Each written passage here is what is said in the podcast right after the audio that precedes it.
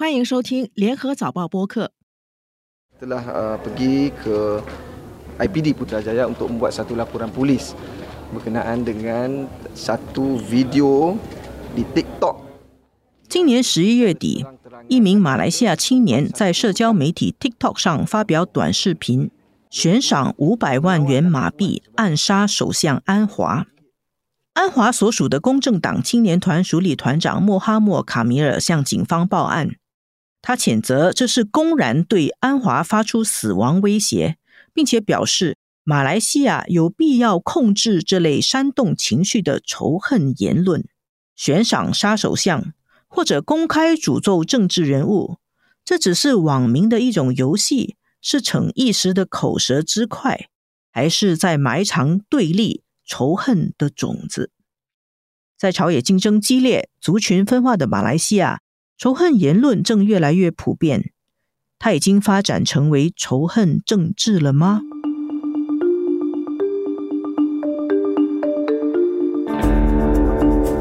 纵观天下，监测中国心跳。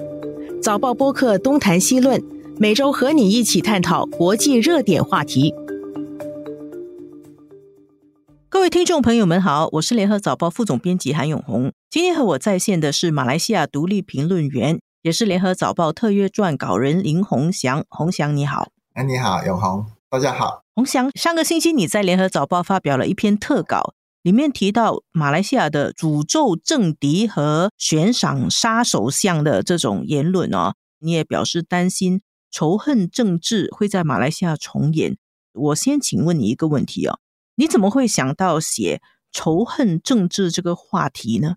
说实在的，这个课题哈，我酝酿相当久了，就早在经济部长也是人民公正党的署理主席，他在十月。入院做一个手术的时候，那个时候就在网络上你会看到有人诅咒他去死，有人把他讲成这个魔鬼还没死。当然也不只是 Rafizi 这样的一号人物。过去几年，政治上在网络上你可以看到一些网民使用的一些用语，其实是越来越粗俗，越来越暴力。最近哈、哦、有一个网民说悬赏五百万。要去杀害首相、这些内阁阁员以及这个所谓该死的民主行动党人，所以在这样的一个情况下，不管说这一个网民只是随口说说的，还是他有另外有动机，我都觉得讲说这也肯定是一个题材，可以用这个题材切入来分享一下过去我观察到马来社会的一些动态。你刚才说到有一个网民哦，他悬赏五百万马币。让人家去暗杀首相安华哈、哦，这个网民后来他有没有受到惩罚？因为这个可以是很严重的事情。十二月初的时候，总警长是说这个调查已经完毕，然后报告书已经呈交到总检察署那边，交由总检察署来决定要怎样处理。你的稿子里面提到了好多例子哦，主要是提到马来政治领袖还有马来选民之间，他们有这种。仇恨言论的一些表达啦，这个仇恨言论有涉及到其他的种族吗？其实这个仇恨言论肯定会涉及其他种族。如果我们看回去哈，尤其这五年下来，马来西亚身份认同政治，它成为政治上的一个主轴。也就是说，在种族、宗教、族群、语文、性别等等这样的一些课题上，它其实是很尖锐的。例如讲。伊斯兰党，它高举的就是回教的教义，它是捍卫伊斯兰的。国盟里头另外的土著团结党，它是马来民族主义的。那他想竞争的时候要怎样跟其他政党区分呢？尽管民主行动党自称是一个代表全民的政党，他也有一些巫裔的党员，甚至是党领袖，但是他还是被标签为是一个华人的政党，甚至可以有很多标签，他是共产主义的。他是自由主义的，他是支持 LGBT 的性自由、性开放的，所以他是一个不道德的。这个是一个，他又怎样跟人民公正党，同是以马来人为多数的这样的一个政党，诚信党这个以穆斯林为主的一个政党，甚至说现在已经在团结政府里头的巫统，你要怎样跟他们区分？在马来政党之间还要彼此区分啊？对他还要区分，因为他们要同样的选票嘛，所以他的区分方法就是我是捍卫马来人、穆斯林这个伊斯兰在这个国土上的地位的权益的。那你呢？你是去跟民主行动党巴结的，你成了民主行动党的傀儡，你让他来控制你，让他来主导这个政，所以导致我们的利益、我们的权益一直被边缘。所以你从这样的一个情境来看，马来人、非马来人的矛盾，然后延伸到在马来群体里头。他就要用这种语言来区分彼此。我有个问题要澄清：仇恨政治啊，其实是蛮重的词。在仇恨政治之前，还有一个概念叫仇恨言论。联合国秘书长古特雷斯他就有说过了：过去七十五年里面，仇恨言论是很多地方发生种族灭绝等暴行的前兆。就是你会先有仇恨言论，像卢旺达、波西尼亚、柬埔寨，他们这些暴行之前都有仇恨言论。然后，当然仇恨言论进入到仇恨政治，就是另外一个阶段的了。它其实是用仇恨作为手段来获取政治力。我想请问你，你觉得马来西亚现在的情况，他是仇恨言论呢，还是他已经发展到仇恨政治了？我的文中有提到这个仇恨政治，当然我是从这个马来文。那边翻译过去，就是说，目前政坛有这个现象。目前当然，马来西亚还没有去到这样严重的地步。在坊间，其实大家还是珍惜多元族群里头的和平，这个基本上还是我们的共识。只是说近几年哦，这样的一个观察，尤其是我文中引述的一个资深媒体人，他的观察就会更入围。他会更知道说，诶，哪一个宗教师在网上的言论，他代表哪一个派系？大概我们可以看出一个端倪。有时候你会讲，一个宗教师如果在他自己的社媒上，不管是留言或者是贴文，他突然间爆出说出话，宗教师爆粗口，对对，你就会觉得一个德高望重的一个宗教领袖。他应该是有一个比较有道德形象的这样的一个人物，但是他都爆出，又加上说，你看吉打州的州务大臣，你毕竟也是一州之长，那你用这种很不得体、很粗暴、很粗俗的语言，然后爆出以后，你又自圆其说，说只是要表达我心中的愤怒。政治领袖之间，他当然意识到这可能只是一个策略，但是我们不晓得说你这样的一些言论，你是会有一些效应的。我理解你刚才说的，实际上根据你们的观察，是仇恨政治的苗头在开始出现啊。当然，这种苗头也是要很值得警惕。我的下一个问题就是，那么呢，这个仇恨政治它的苗头再次出现，它的原因是什么？根源在哪里呢？就是政治里头政党与政党之间的竞争，政治人物与政治人物的竞争过程中，你当然会用一些手段，你必须用一些策略来巩固你自己的支持，或者是争取你的选票。这个我想，甚至是政治人物与政治人物之间，他可能也意识到，这可能只是策略的一种。现在的一个朝野的对立，国盟是由一个所谓比较单元的。马来人穆斯林为主的政党来主导，现在做大在国盟里头做大的又是伊斯兰党。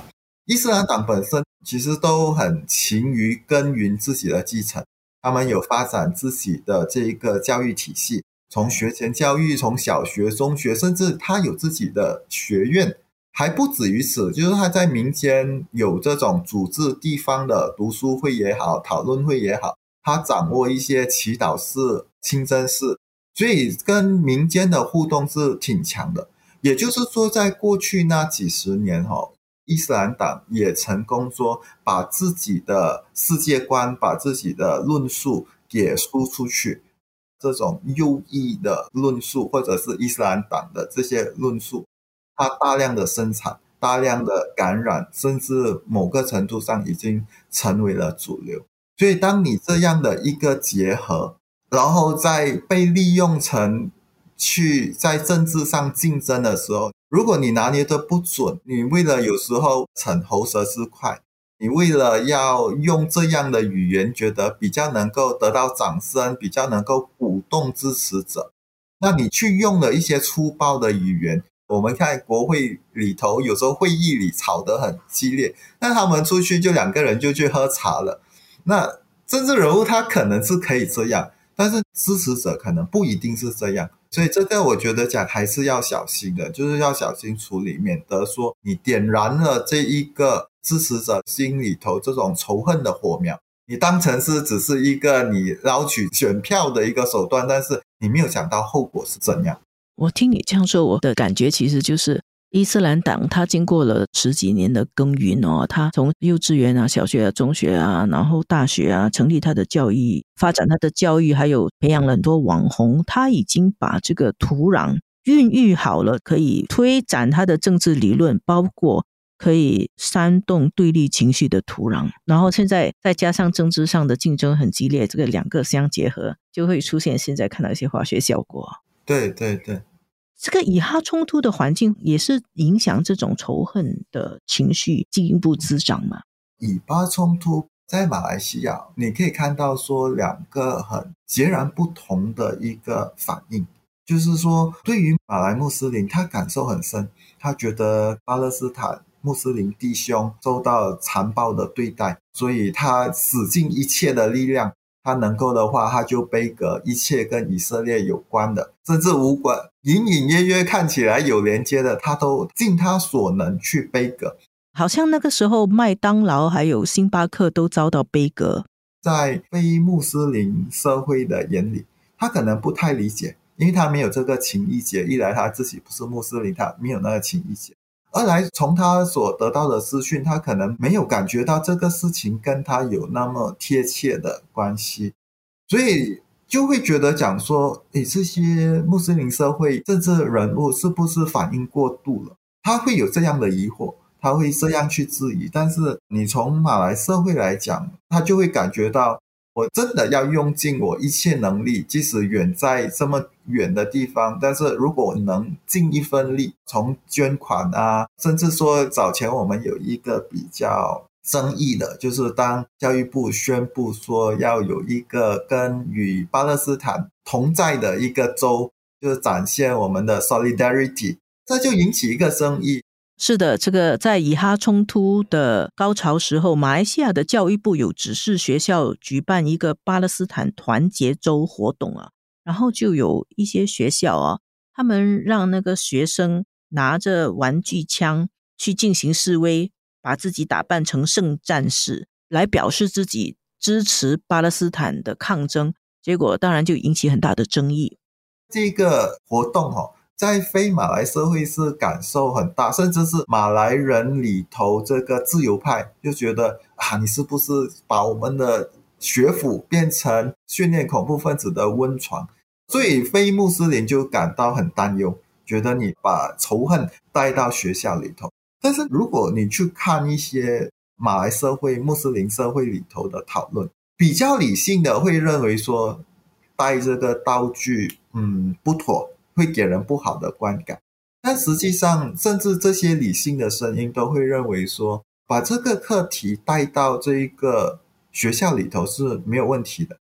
教育孩子在小的时候就知道世界上发生这样的事情，为什么战争会发生，这个是没有问题的。其实过去以巴冲突的时候，学校里头个别老师的这种 initiative，跟孩子谈这个，或者我向孩子说筹款。我们筹款以后，我们捐去资助我们的巴勒斯坦的穆斯林弟兄，算是一种人道的援助。这种大大小小的活动，过去一直都有，也并非什么大惊小怪的事情。只是说，因为我们没有交集，非穆斯林或者非马来人，这个社会很少交集，你不在这个体系里头，突然间发生这样的事情，我们就觉得很恐慌。其实还是缺少认识。你在那个文章里面提到，这个资深的马来西亚媒体人阿波罗，他就警告说，马来西亚现在的政坛的氛围，像极了一九八零年代的紧张形势，就是那个仇恨政治抬头了。你可以给我们介绍一下？那我们谈回去一九八零年代，最主要就是说一九七零年代的时候，其实伊斯兰党是加入这个国政的，然后在一九七七年的时候又。因为跟乌统的不和，然后伊斯兰党就退出国政，所以进入一九八零年代，当时候哈迪阿旺，也就是现在的一党主席，他当时是一个很年轻的领袖，他就发表了一个很重要的一个所谓阿曼纳哈迪，我们翻译为哈迪的，有人讲是宝训，有人讲是训示，就是这样的一个演说。它里头很关键的就是说，乌统继承了这个殖民者的法律，殖民者的宪法。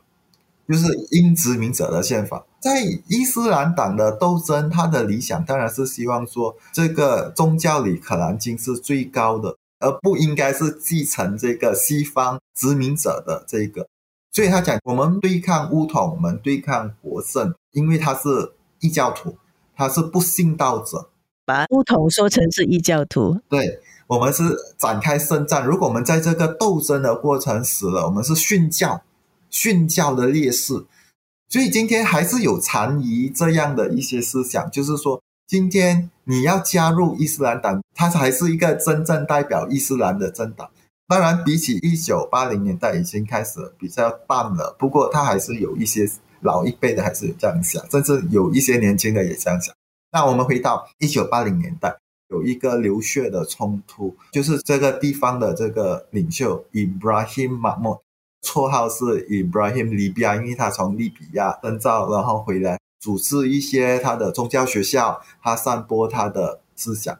当时就措辞很激烈，发宣扬这种极端的想法，就是认为说这些只要他不是我们伊斯兰的，他就是异教徒，那我们不应该跟他有来往。所以是撕裂整个马来社会的。当这个警方、内政部警察要去抓他的时候，就有他跟支持者跟警方展开激烈的这个对峙跟冲突，然后造成十八人，包括警察的这个死亡。所以这个是一个悲剧，这也应该是我们惨痛的教训。当然，整个形势脉络跟现代有一些不一样，不过我觉得讲还是让我们。要警惕。当我们发现说，如果支持者里头开始有这种倾向，支持我的党的才是正义的，支持我的党才是真正的教徒，其他政党就是异教徒，或者是异教徒的傀儡。当我们发现有这样的言论的时候，真的是要警惕，因为我们不想历史重演。在现在的互联网时代，还有更复杂的国际局势下。会不会如果这种撕裂情况继续下去，它的结果会比一九八零年代更恐怖呢？过去其实这种地方领袖他可能很有魅力，他的散播还不那么快，因为那个资讯的流通没有这现在的这样的一个速度。但以目前的这样的情况来看，我们不能忽略的就是，如果一种隐秘的，例如讲我用 WhatsApp 来散播我的讯息，你是侦查不到的。这是是在暗地里的这样的潜伏，然后扩散，所以我们确实是有理由担心的。因为以这种资讯发达的速度又那么快的情况下，它很容易失控。当然，另外一个我们要讲的，我们只能希望说，以当下我们的条件应该更成熟，我们的社会应该更成熟，热爱和平，然后觉得讲应该回归理性。让任何的分歧不需要用武力，不需要用暴力解决，那当然是很理想的。不过这个就回到来说，你的教育怎样训练你的孩子，你的新生代是有批判的思维，他能够理性的做判断。所以现在挑战就来了，挑战就在于说，今天教育部掌握的这些学校，他的教职人员是不是具备这样的一个素质？他能够分辨在网络上哪一些是真，哪一些是假，哪一些是假新闻，哪一些是真新闻，哪一些是仇恨言论，哪一些不是。如果这些教职人员没有这个能力，那你可想而知，他教导孩子的时候会是怎么样。所以，整个是一个很大的挑战。这个是很大的问题。其实可能不只是马来西亚。我觉得在这个互联网的时代，跟还有这个身份认同政治泛化的这个时代，很多的社会都要面对同样的挑战。谢谢洪翔给我们深入的分析。谢谢永恒，谢谢大家。谢谢各位听众收听我们制作的《东谈西论》这一期的导播是吴婉君，助导王文义，剪辑梁天赐。下个星期是节假日，东谈西论暂停一周。早报播客可以在联合早报以及各大播客平台收听，欢迎你点赞分享。